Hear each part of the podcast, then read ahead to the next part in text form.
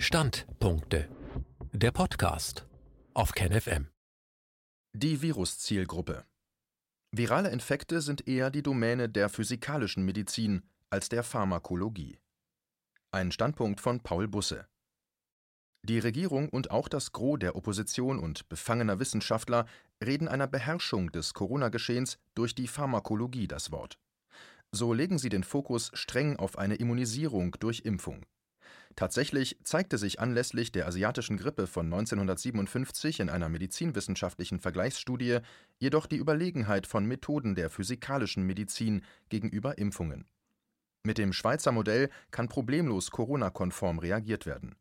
Nicht, weil das Coronavirus besonders aggressiv oder tödlich wäre, sterben Menschen, sondern weil ihr Immunsystem an entscheidenden Stellen derart geschwächt ist oder paradox reagiert, dass es seiner natürlichen Funktion nicht mehr nachkommen kann. Mit der bejahenden Aussage lenkte der Spiegel in einem kurzen Artikel zwar den Blick auf das tatsächliche Problem des Corona-Geschehens, nämlich das geschwächte Immunsystem, doch die üblich gewordene Personifizierung zur Entwicklung eines griffigeren Feindbildes und ein falsches Verständnis des Virus stellt die Gesamtsituation unbehelligt auf den Kopf und lenkt sie in eine Sackgasse. Das Virus ein Lebewesen? Wie kann sich ein Virus so schnell verbreiten, noch rasanter seine Mutanten? Wenngleich niemand bisher weder Beine, Flossen noch Flügel oder wundersame biologische Düsentriebwerke nachweisen konnte, werden ihm eigene Fortbewegungshilfen angedichtet, um mit dem Phänomen seiner Omnipräsenz überhaupt umgehen zu können. Die Theorie, dass sich das Virus nur an ein Tröpfchen oder Aerosolmolekül klammert und oder durch Schmierinfektion an sein Ziel getragen wird, reicht angesichts der unterschiedlichen Verbreitungsgeschwindigkeiten nicht aus. Ein Virus hat jedoch kein Eigenleben, es braucht immer einen Wirt. Erwiesenermaßen kann sich ein Virus nur dort halten oder weiterentwickeln, wo das Milieu geeignet ist. Im Falle eines viralen Infekts reagiert das Immunsystem zuerst am Ort der Landung des Virus oder vielleicht schon früher. Ist das Immunsystem zu träge, aus welchem Grund auch immer, zeigen sich Symptome oder mehr. Selbiges gilt auch für Fluchtmutanten. Der Grund können besondere Konstellationen bekannter oder latenter Vorerkrankungen sein, ein eklatanter Mangel an Katalysatoren und nicht selten, wie tunlichst verschwiegen wird, eine vorsätzliche Schwächung des Immunsystems durch therapiebedingte Verabreichung von Immunsuppressiva, deren Sinn es ja ist, das Immunsystem zu überlisten. Professor Dr. Hengel, ärztlicher Direktor der Klinik für Virologie an der Uniklinik Freiburg, outete sich nicht als Exot mit seiner öffentlichen Feststellung, dass nicht das Virus, sondern das Immunsystem das Problem sei, sondern äußerte den unstrittigen wissenschaftlichen Konsens. Im selben Artikel nähert sich Professor Dr. Michael Reth, Leiter der molekularen Immunologie am Institut für Biologie III der Uni Freiburg, einer Antwort, die die Gretchenfrage herausfordert. Zitat es wäre wichtig, mehr über die Degeneration des menschlichen Immunsystems zu erfahren und vielleicht neue Wege zu finden, die Immunität der Älteren zu verstärken. Zitat Ende. Warum eigentlich nur das Immunsystem der Älteren stärken, statt es insgesamt ohne Medikation über die gesamte Lebensspanne eines jeden zu ertüchtigen? Und weshalb neue Wege versuchen zu finden, statt vergessen gemachte bewährte alte Wege wiederzuentdecken? Seitens der Wissenschaft herrscht Einigkeit darüber, dass das gesundheitliche Problem ein angeschlagenes Immunsystem ist und erst sekundär das Virus und dessen Verbreitungswege, wobei letzteres für vulnerable Personen von zusätzlicher Bedeutung ist, um Gefährdungen aus dem Weg zu gehen. Diese Binsenweisheit, die Ängstliche oder tatsächlich Erkrankte seit jeher befolgt haben, hier aufzutischen, ist dem Umstand geschuldet, dass die Eigenverantwortung für Tun oder Lassen vergessen scheint. Ehrlich, ist nicht jeder für jeden ein potenzieller Gefährder? Das war schon immer so in allen Lebensbereichen und wird sich nie ändern. Staunenmachende Willkür. Mit Corona ist es der Politik gelungen, aus der Mücke einen Elefanten zu machen, selbst gestandenen Menschen ein X für ein U vorzumachen und medizinische sowie wissenschaftliche Standards ohne Skrupel total auf den Kopf zu stellen. Die Politik ergriff sehr bald völlig andere Mittel zu menschenwürdeverachtenden Einschränkungen des täglichen Lebens, die nicht einmal ansatzweise in Richtung der durch die Wissenschaften erkannten Primärursachen für eine virusbedingte Erkrankung gehen. Nicht einmal, dass Immungeschwächte dringend geschützt werden, steht noch auf der Agenda, auch nicht die irrige These, dass sie deshalb schnell geimpft werden müssten. Letzteres klingt zwar schlüssig, steht jedoch im Widerspruch zum Erkannten. Denn impft man in ein erkennbar geschwächtes Immunsystem hinein, verstärkt sich tendenziell dessen Schwächung und man riskiert schwerste bis tödliche Verläufe. Die aktuelle Test- und Kontrollwut hat mit einem realen Krankheitsgeschehen nichts mehr zu tun.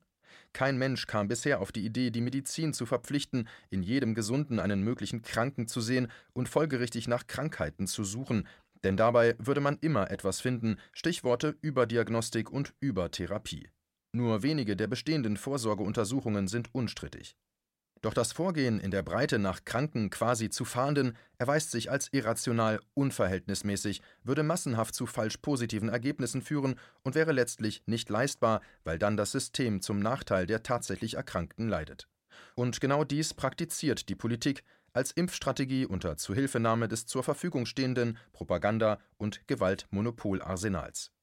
Das derzeitige Szenario ist keine unglückliche Folge eines entgleisenden Versuchs, die sogenannte Pandemie, so sie denn je mehr als einige Wochen gedauert hat, in den Griff zu bekommen, sie steht zumindest in Deutschland in unmittelbarem Zusammenhang mit der aggressiven Kommerzialisierung des Gesundheitswesens ab der Jahrtausendwende.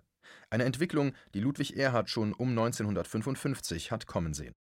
Dieses Schreckensszenario hatte ich schon 2009 gegenüber den Präsidenten der Industrie- und Handelskammern angeprangert.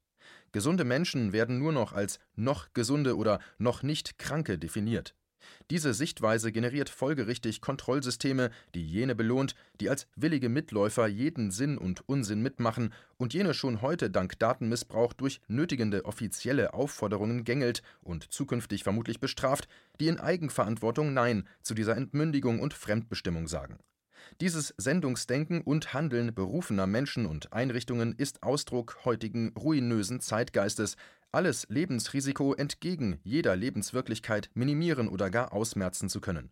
Es trägt im Gesundheitsbereich dieselben hysterischen Züge und Blüten wie der mitunter an Scheublichkeiten reiche Sicherheits- und Überwachungswahn in zahllosen Politik- und Verwaltungsbereichen unserer Tage.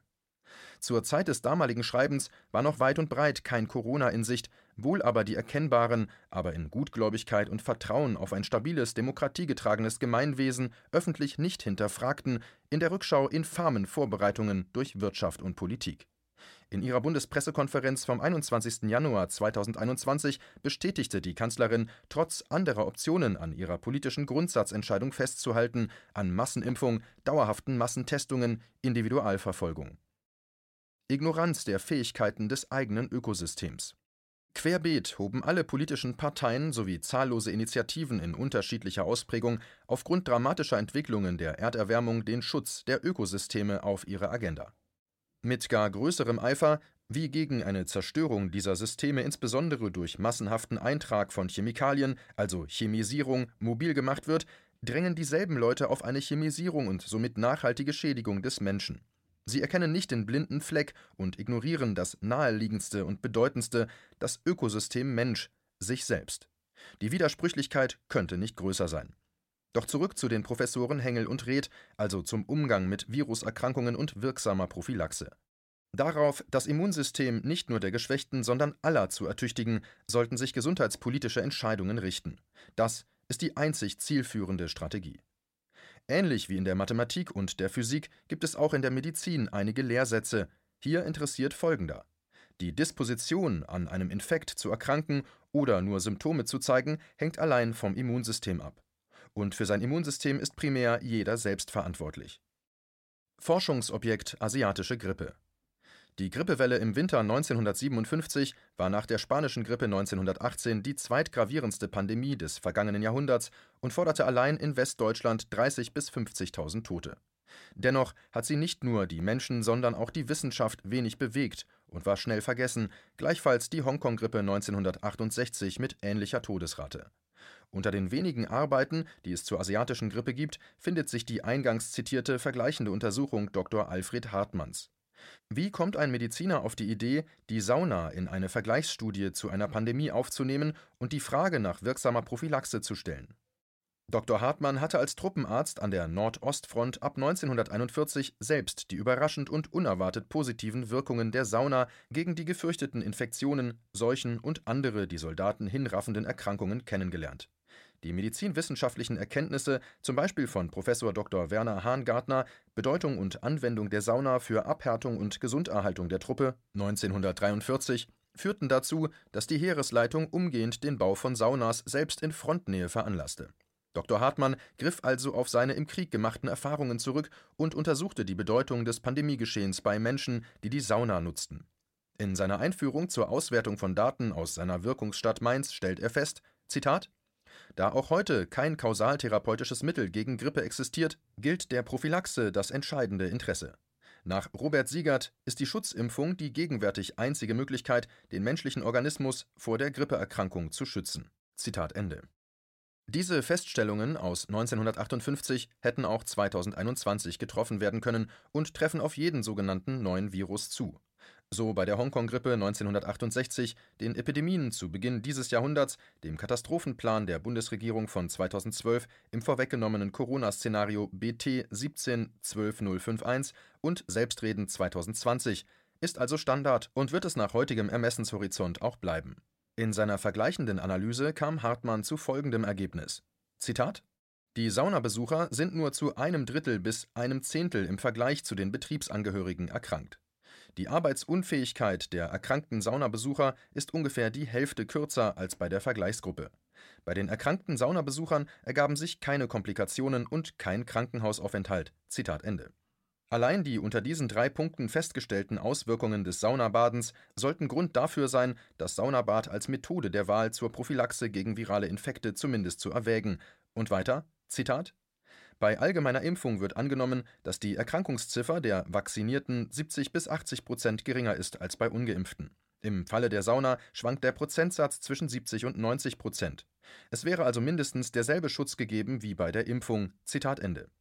Dr. Hartmann äußert sich nüchtern und bescheiden. Nicht in die Waagschale für seine Aussage legt er das Gesundheitsrisiko der Impfung, auch nicht das schmale Fenster, in welchem eine Impfung gegebenenfalls wirken und sich bei üblichen Mutationen gar schmälern kann. Auch lässt er unerwähnt, dass die kunstgerechte Sauna hingegen in jedem Alter risikolos vertragen wird und dass das durch ihren Gebrauch ertüchtigte respiratorische Immunsystem jedes Virus und seine Mutanten zu erfassen und zu eliminieren in der Lage ist. Das Fazit für virale Infekte könnte daher zu Recht lauten: Hoch steht die Impfung, höher steht die Sauna. Die Sauna als Heilbad. Die Sauna ist eine sehr alte und einst weit verbreitete Badeform. In deutschen Landen wurde sie über Jahrhunderte als Badestube bezeichnet und diente immer der Körper und Gesundheitspflege, die öffentlichen Badestuben mussten gar von einer heilkundigen Fachkraft betrieben werden. Im Zuge der Technologiebegeisterung und wachsendem Klassendünkel verdrängten im 19. Jahrhundert aufwendige öffentliche und von der Oberschicht bevorzugte Wasserbäder die bewährte deutsche Badestube, ein Heißluft-Schwitzbad, das noch viele Jahre bei der einfachen Bevölkerung beliebt war, aus dem Bewusstsein mit den Olympischen Sommerspielen von Paris kam die alte Badestube 1924 nunmehr als Sauna nach Mitteleuropa zurück. Hätten die Finnen nicht bei sengender Hitze bis 45 Grad in der Leichtathletik mehrfach neue olympische und Weltrekorde aufgestellt und die versammelte Weltelite vernichtend geschlagen weit hinter sich gelassen, wäre die Sauna nicht mehr als ein Kuriosum und eine finnische Wunderlichkeit gewesen und längst vergessen die die Presse, Sportfunktionäre und Sportärzteschaft fassungslos machenden Leistungen der Finnen wurden nach Gründen hinterfragt. So unterschiedlich auch die Trainings der finnischen Athleten in Finnland und Amerika ausfielen, einzig die Sauna nutzte jeder. Seither bemächtigte sich zuerst die Sportmedizin der Sauna, bevor sich andere medizinische Disziplinen von den Wirkungen der Sauna faszinieren und anstecken ließen Aufgrund des im deutschsprachigen Raum rund 150 Jahre stetig gewachsenen balneo- und hydrotherapeutischen Wissens verstanden die Heilkundigen schnell die physikalischen und physiologischen Wirkungsmechanismen des Saunabades. Die Ärzteschaft gab die Kostbarkeit Sauna nicht mehr aus der Hand und entwickelte die Badeform zu einem Heilbad, das später in Deutschland Bestandteil des Heilmittelkatalogs wurde und als gesundheitspolitisches Signal das Privileg der ermäßigten Umsatzsteuer erhielt das Saunabad wurde ab den 1970er Jahren massiv kommerzialisiert, der Heilbad bedingenden Nutzung entfremdet, ihres Wesens beraubt und somit Opfer ihres Erfolgs. 2015 verlor sie deshalb das steuerliche Privileg, in der Breite berechtigt. Doch ist die kunstgerechte Sauna nicht ausgestorben und könnte mit geringem Aufwand als Prophylaktikum erster Güte wieder Verbreitung finden. Die althergebrachte Nutzung der Badestube wie der Sauna noch heute in Finnland galt primär der Körperhygiene. Die bekannten gesundheitlichen Wirkungen waren als Nebeneffekt zwar willkommen, wurden aber nicht vertieft. In Mitteleuropa deckten private Wannen- und Duschbäder und sehr verbreitete öffentliche Volksbäder die Grundfunktion der Körperreinigung und Hygiene ab, sodass die Sauna diese ursprüngliche Funktion verlor. Die Sauna war medizinwissenschaftlich binnen weniger Jahre so gut erforscht, dass sie 1941 in ganz Deutschland als Volksbad Verbreitung finden sollte, was der Krieg jedoch verhinderte Eine unerwartete Bewährungsprobe erfuhr die Sauna, nachdem der Russlandfeldzug wegen des plötzlichen Wintereinbruchs im Norden 1941/42 in einem Stellungskrieg zum Erliegen kam. Dort lernte Dr. Hartmann als frisch promovierter Arzt die Sauna kennen und hatte somit die Expertise zur Durchführung der vergleichenden Untersuchung. Corona-taugliches Schweizer Modell ein überschaubarer Saunabetrieb kann auch in Sachen Corona regelkonform auf das Schweizer Modell zurückgreifen, das bis zur Jahrtausendwende in durch Huldrych Zwingli und Johannes Calvin geprägten Regionen der Schweiz verbreitet war. In kleinen gewerblichen Saunabädern wurden die Gäste, Einzelpersonen, Paare oder Familien, jeweils für sich durch die Anlage geschleust. Der Grund: strenger Glaubensvorschriften wegen war es verboten und sittenwidrig, fremde Leute nackt zu sehen oder selbst nackt gesehen zu werden aber man konnte sich hören, ob in der Umkleidekabine, in der Dusche, in der Sauna, im Luftbad oder im Liegeraum. Wenn ein Bereich personenfrei war, konnte die nächste Partie nachrücken. Dies funktionierte durch entsprechenden Zuruf oder persönlich durch die Badeaufsicht, die gegebenenfalls auch an die Einhaltung der Zeitfenster erinnerte. Mit dieser aus anderen Gründen bewährten Vorgehensweise des Abschottens erfüllt das Schweizer Modell quasi das Abstands- und Maskentragegebot, der Dreh- und Angelpunkt staatlicher Corona-Durchsetzungspolitik. Damit erfüllt dieses Modell das Schutzziel einer Vermeidung des unterstellten Ansteckungsrisikos, in jedem Fall zusätzlich eine Erhöhung der individuellen Immunfunktion gegenüber respiratorischen Infekten im Allgemeinen wie gegenüber Corona im Besonderen. Unter Corona-Bedingungen erzielt die kunstgerechte Sauna einen Gesundheitsnutzen, wie er bis Anfang der 1970er Jahre üblich war, weil keine anderen die Saunawirkung verwässernden Attraktionen stören mit zwei, maximal drei Saunagängen lässt sich eine wirksame Verbesserung der Infektabwehr und Infektbewältigung erreichen, die als Zusatznutzen eine Entlastung des öffentlichen Gesundheitswesens zur Folge hat. Mit der Ertüchtigung des eigenen Ökosystems tut jeder etwas für sich und gleichzeitig für die Allgemeinheit. KenFM ist crowdfinanziert und unabhängig. Leiste deinen Beitrag zu freier Presse und unterstütze unsere Arbeit finanziell. Wenn du zukünftig keine Beiträge verpassen willst, abonniere den KenFM Newsletter und installiere dir die KenFM App für iPhone und Android. Weitere Informationen auf kenfm.de/support. Hallo Community. In diesem Video möchten wir euch das Thema Bitcoin ans Herz legen. Wir werden euch erklären, was Bitcoins sind, wie man damit bezahlen kann und welche Bedeutung diese Währung für KenFM hat. Viele von euch haben sicher schon von Bitcoin gehört oder nutzen es sogar privat. Wie ihr KenFM mit Bitcoins unterstützen könnt und warum das für uns aktuell sehr wichtig ist, verraten wir euch jetzt. Das ist ein Bitcoin. In Wirklichkeit existiert so ein Bitcoin aber gar nicht. Es gibt ihn nur virtuell im Internet als digitale Währung in einem digitalen Konto.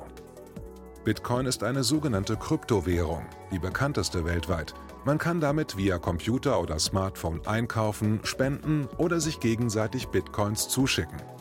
Bitcoins kann man wie Währungen oder Edelmetalle zum aktuellen Wechselkurs kaufen, verkaufen oder von Freunden zugeschickt bekommen. Einzige Voraussetzung, ein E-Wallet, zu Deutsch eine elektronische Geldbörse. Das ist ein Account oder Konto, über das man Bitcoins empfangen oder versenden kann. Wie ihr wisst, nutzen auch wir bei KenFM schon seit ein paar Jahren Bitcoin, damit wir im Notfall auch finanziell unabhängig bleiben können, zum Beispiel von Banken, die uns nicht mehr mögen. Da viele Banken mit unserer Berichterstattung nicht einverstanden sind und nicht im Zusammenhang mit KenFM genannt werden möchten, kam es in den letzten Monaten so weit, dass uns gar keine Bank mehr mag. Weshalb wir leider damit rechnen müssen, vom kompletten IBAN-Zahlungsverkehr ausgeschlossen zu werden. Deshalb der Appell an euch, beschäftigt euch jetzt schon mit der Funktionsweise von Bitcoin, damit ihr uns auch im Notfall trotzdem weiter unterstützen könnt. Alles, was ihr dafür tun müsst, ist, eure bisherige Unterstützung in Euro einfach in Bitcoin an uns zu senden. Dazu legt ihr einfach eine kostenlose E-Wallet an, wandelt einen Betrag eurer Wahl in Bitcoin um und sendet uns diesen an unseren Bitcoin-Account. Den Link findet ihr unter jedem unserer Beiträge sowie unter diesem Video. Alternativ dazu könnt ihr aber auch diesen QR-Code mit eurem Smartphone scannen. Übrigens, eine detaillierte Schritt-für-Schritt-Anleitung haben wir zum Nachlesen für euch schon einmal vorbereitet. Ihr findet sie auf canfm.de/bitcoin. Ob Bitcoin oder Kryptowährungen wirklich die Zukunft des Geldes sind, wissen wir nicht. Aber vielleicht ist das bald unsere einzige Option, so unabhängig wie möglich und vor allem ohne Bankkonto für euch in Zukunft weiterhin freien und unabhängigen Journalismus machen zu können. Wir hoffen sehr auf eure Unterstützung und sagen jetzt schon tausendmal Danke. Euer Team von KenFM.